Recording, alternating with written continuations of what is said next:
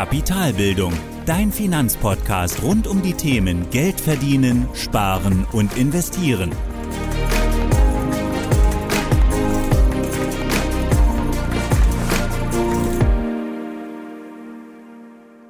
Hallo und willkommen zu einer weiteren Folge meines Podcasts.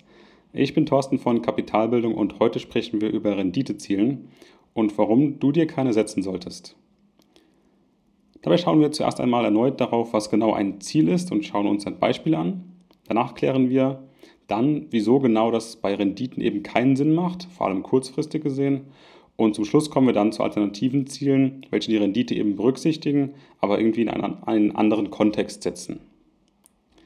Lass uns also direkt starten mit dem Thema und wir schauen zuerst einmal wieder darauf, was denn eigentlich Ziele genau sind. Und hierzu möchte ich erstmal gerne auf Podcast Folge 38 verweisen. Hier haben wir uns bereits angeschaut, wie du dir konkrete finanzielle Ziele setzen kannst. Und ja, da wir uns langsam dem Ende des Jahres nähern, wird es sicherlich auch wieder einige geben, die sich zwischen den Jahren Gedanken über das kommende Jahr machen. Und wenn du nochmal hier in die Folge reinhören möchtest, auch gerne nochmal wissen möchtest, welche finanziellen Ziele denn vielleicht auch Sinn machen, wie du dir konkret finanzielle Ziele setzt, wie du Maßnahmen ableitest, dann gerne nochmal in Podcast Folge 38 reinhören. Und ja, wenn man sich so Gedanken macht zwischen den Jahren, was man vielleicht fürs nächste Jahr plant, ähm, dabei werden oftmals auch natürlich Ziele formuliert und das natürlich auch in finanzieller Hinsicht. Und das macht dann auch Sinn, denn Ziele sind wie so eine Art ja, Wegweiser und helfen dir eben, deine Handlungen und Entscheidungen konkret auszurichten, indem du eben weißt, diese Maßnahme bringt mich eben einen Schritt weiter auf das Ziel, das ich mir beispielsweise für dieses Jahr gesetzt hat. Und um so eine Idee zu bekommen nochmal, was denn so ein Ziel konkret heißt oder auch mal ein Beispiel zu nennen, schauen wir uns hier ein Zielbeispiel an. Also ganz klar erstmal, ein Ziel ist ein bestimmtes Ergebnis, auf welches das Handeln einer Person ausgerichtet ist. Und dabei ist es eben besonders wichtig, dass das Ziel SMART ist, also S-M-A-H-T. Heißt also spezifisch, messbar, attraktiv, herausfordernd und terminiert. Und ganz oft, wenn du jetzt nach dieser SMART-Methode suchst, dann ähm, heißt eben SMART nicht mit H in der Mitte, sondern eben mit R, sondern also Smart, S-M-A-R-T für realistisch.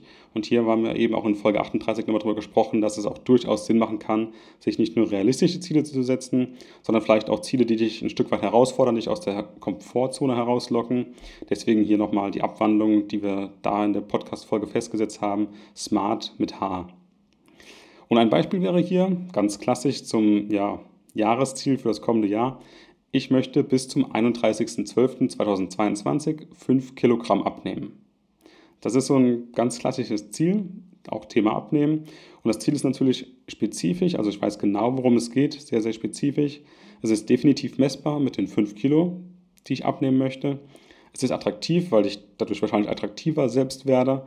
Es ist ganz bestimmt auch herausfordernd, je nach Ausgangssituation und natürlich auch terminiert, also bis zum 31.12.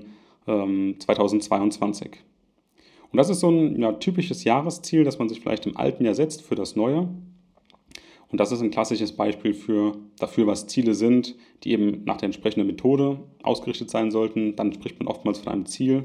Und die Definition wäre hier, ein Ziel ist ein bestimmtes Ereignis, auf welches das Handeln einer Person ausgerichtet ist. Und damit kommen wir dann jetzt zu den Renditezielen und warum du dir eben keine setzen solltest.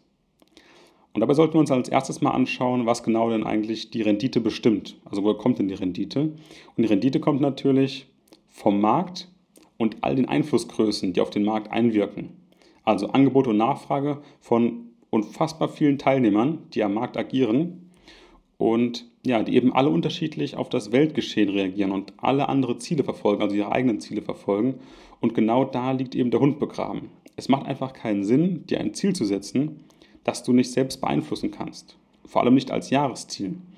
Kein Mensch weiß nämlich, wie der Markt sich in einzelnen Jahren verhält, ob wir vielleicht eine Krise oder einen Boom zu erwarten haben. Und natürlich kannst du dir ein smartes Renditeziel setzen, beispielsweise für 2022. Im Jahr 2022 möchte ich mit, einem, mit meinem Depot eine Rendite von 10% erzielen. Das Renditeziel ist definitiv spezifisch, messbar, attraktiv, ganz bestimmt auch irgendwie vielleicht auf gewisse Art und Weise als Bauchgefühl zumindest herausfordernd und auch terminiert. Aber es ist eben auch komplett unsinnig. Denn damit würdest du eben deine Ziele komplett dem Markt überlassen. Und dort gibt es einfach keine linearen Renditen, sowas wie jedes Jahr steigt der Marktwert um x Prozent. Von daher ist das Ziel auch nicht wirklich herausfordernd. Also das, was sich so als Bauchgefühl herausfordernd anhört, 10% Rendite in einem Jahr, ist einfach nicht herausfordernd, weil du einfach als kleiner Privatanleger keinen Einfluss auf diese Rendite hast. Das heißt also, es fordert dich in keinster Weise heraus, sondern ist einfach nur Glückssache, ob du gerade in diesem Jahr eine Marktphase erwischst, in der du 10% Rendite machst. Und genau deshalb solltest du eben auch keine Renditeziele setzen. Ich hoffe, das ist ein Stück weit klar geworden, denn wir kommen jetzt dazu, zu dem Punkt, was sind denn dann eigentlich sinnvolle Alternativen zu den Renditezielen, weil irgendwelche finanziellen Ziele solltest du dir natürlich trotzdem setzen, weil es auch durchaus Sinn macht. Und Ziele, die du ganz konkret beeinflussen kannst, das sind eben sinnvolle Ziele, kurzfristig als auch langfristig. Und genau bei langfristigen Zielen hilft uns eben auch die Renditeerwartung anhand historischer Daten. Und damit setzen wir uns aber kein Renditeziel, sondern nutzen eben die Vergangenheit als Maßstab zur Vorhersage der Zukunft. Und das klappt natürlich aber nur als Mittelwert auf lange Sicht, nicht auf ein einzelnes Jahr, weil einfach kein Mensch sagen kann, wie die Rendite großer Fonds oder auch einzelner Titel in einem einzelnen Jahr aussehen wird. Und diese Werte sind einfach überhaupt nicht planbar. Auf lange Sicht wird aber die Wahrscheinlichkeit schon deutlich höher. Und je länger eben der Zeitraum, also 10, 20, 30, 40 Jahre, je länger dieser Zeitraum, desto stabiler wird eben die Prognose. Und diese Prognose wird natürlich erstellt anhand ja, vergangener Daten, auch rückwirkend 10, 20, 30 Jahre. Und auch hier, je weiter man diese Zeitspanne wählt, desto ja, stabiler ist dieser Durchschnittswert. Und welche realistischen Renditen eben am Aktienmarkt durchschnittlich zu erwarten sind, haben wir in Folge 57 besprochen. Und dabei sind wir auf 4% reale Rendite gekommen für ein breit diversifiziertes Portfolio in einem ja, langen Anlagehorizont. Das klingt zwar ja, sehr konservativ, vielleicht auch ein bisschen ernüchternd, aber nach Inflation, Transaktionskosten und Steuern ist das so eine Zahl, auf die ich persönlich mich verlassen würde, womit auch, womit auch ich tatsächlich persönlich rechne. Vielleicht ab und zu mal 5%, aber so 4 bis 5%, vielleicht etwas konservativer 4%, ähm, macht es tatsächlich Sinn, auch diese Zahl zu nutzen. Zumal du eben auch mit dieser Zahl ganz oft auch deine Altersvorsorge berechnest, also deine Rentenlücke berechnest.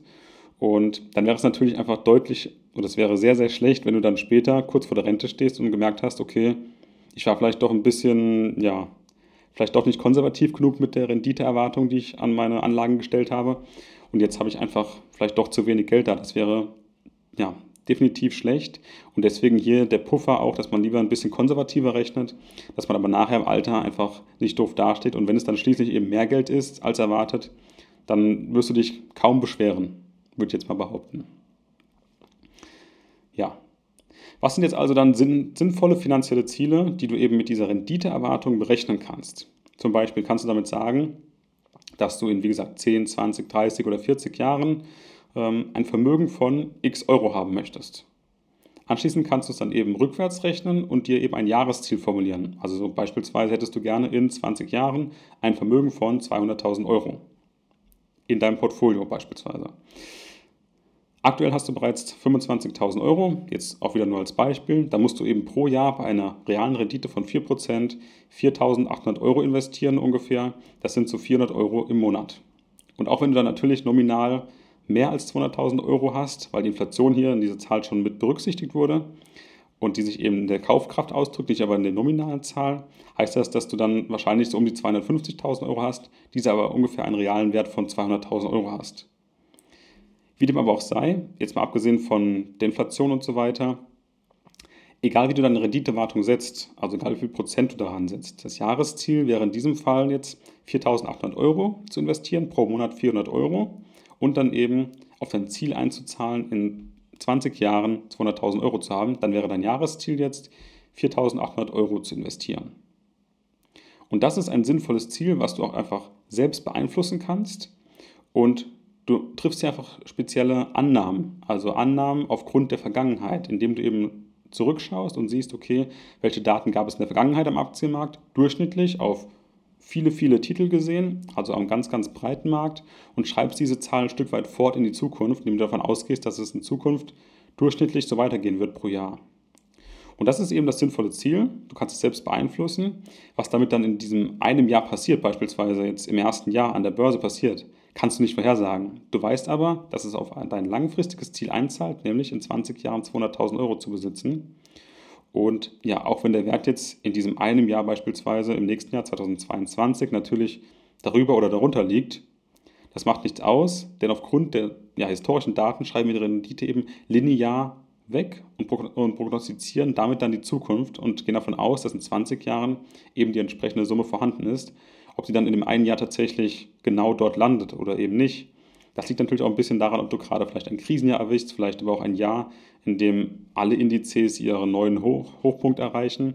Das kann man natürlich nicht vorhersagen, aber im Durchschnitt sollte bis dahin wieder eine Rendite, eine Rendite jährlich von 4 bis 5 Prozent gewesen sein. Und in unserem Beispiel hatten wir jetzt mit 4 Prozent gerechnet. Aber alles in allem hast du damit ein Stück weit hoffentlich verstanden, warum du dir eben keine jährlichen Renditeziele setzen solltest. Denn es ist einfach nichts, was du A vorhersagen kannst für ein einzelnes Jahr und B auch beeinflussen kannst. Du hast einfach keinerlei Einfluss, du als Anleger, auf die Renditen am Markt. Vor allem nicht an der Börse, weil du einfach so viele Teilnehmer hast, die eben unterschiedlich auf das Weltgeschehen reagieren und damit eben das, die Angebot, ähm, das Angebot und auch die Nachfrage entsprechend damit steuern. Und das ist eben nichts, was du beeinflussen kannst und deswegen solltest du eben auch genau das nicht als Ziel setzen. Was aber Sinn macht, ist sich ein Ziel oder dass du dir ein Ziel setzt für beispielsweise deine Sparquote oder auch eine Kostensenkung oder auch eine Erhöhung der Einnahmenseite, dass du beispielsweise bis zum Ende des Jahres gerne 100 Euro im Monat mehr verdienen würdest, weil du eben beispielsweise eine Gehaltserhöhung bekommen möchtest oder eine Kostensenkung, weil du deine Fixkosten senkst. Und das sind einfach alles Größen, wo du eben dann deine Sparquote erhöhen kannst, deine Kosten senken kannst oder deine Einnahmen erhöhen kannst, was eben auf den finanziellen Ziele einzahlt. Und das sind, wie gesagt, Größen, die du selbst beeinflussen kannst und darauf solltest du definitiv auch achten, dass du genau das auch bedenkst. Das war wieder eine etwas kürzere Folge. Ähm, das Ganze hatten wir auch, hatte ich auch als Umfrage reingestellt. Da gab es die Wahl dann zwischen Stop-Loss-Ordern und Renditeziele und hier hat dann die Folge Renditeziele klar gewonnen. Ich werde das in Zukunft noch ein bisschen häufiger machen, dann die Auswahl zwischen zwei verschiedenen Themen für die nächste Podcast-Folge und ja, versuche dich da so ein bisschen mitzunehmen und dich auch dann in den Redaktionsplan so ein bisschen einzubinden und zu schauen, was jetzt eben dann vielleicht gerade ein bisschen spannender für dich ist. Wenn du also Lust hast, hier auch mitzubestimmen, dann geh auch gerne auf Instagram, folge mir da. Und dann kannst auch du an den Umfragen teilnehmen und mir dann sagen, was entsprechend die nächste Folge sein soll. Für heute sage ich erstmal vielen Dank fürs Zuhören. Ich hoffe, du konntest wieder etwas mitnehmen, auch ein kleiner Impuls, gerade für die Zeit zwischen den Jahren, wo du vielleicht auch wieder dann an deine Ziele denkst und an deine Ziele für das folgende Jahr, dass du eben nicht irgendwie dem Gedanken verfällst, dir Renditeziele zu setzen. Und zum Schluss gibt es auch heute wieder ein passendes Zitat und diesmal von Benjamin Graham. Geduld ist die oberste Tugend des Investors. Das war die heutige Podcast-Folge von Kapitalbildung. Alle wichtigen Links und Infos findest du in den Show Notes. Hast du Lust auf noch mehr hilfreiches Finanzwissen? Dann folge Kapitalbildung auf Facebook und Instagram oder besuche die Website www.kapitalbildung.org.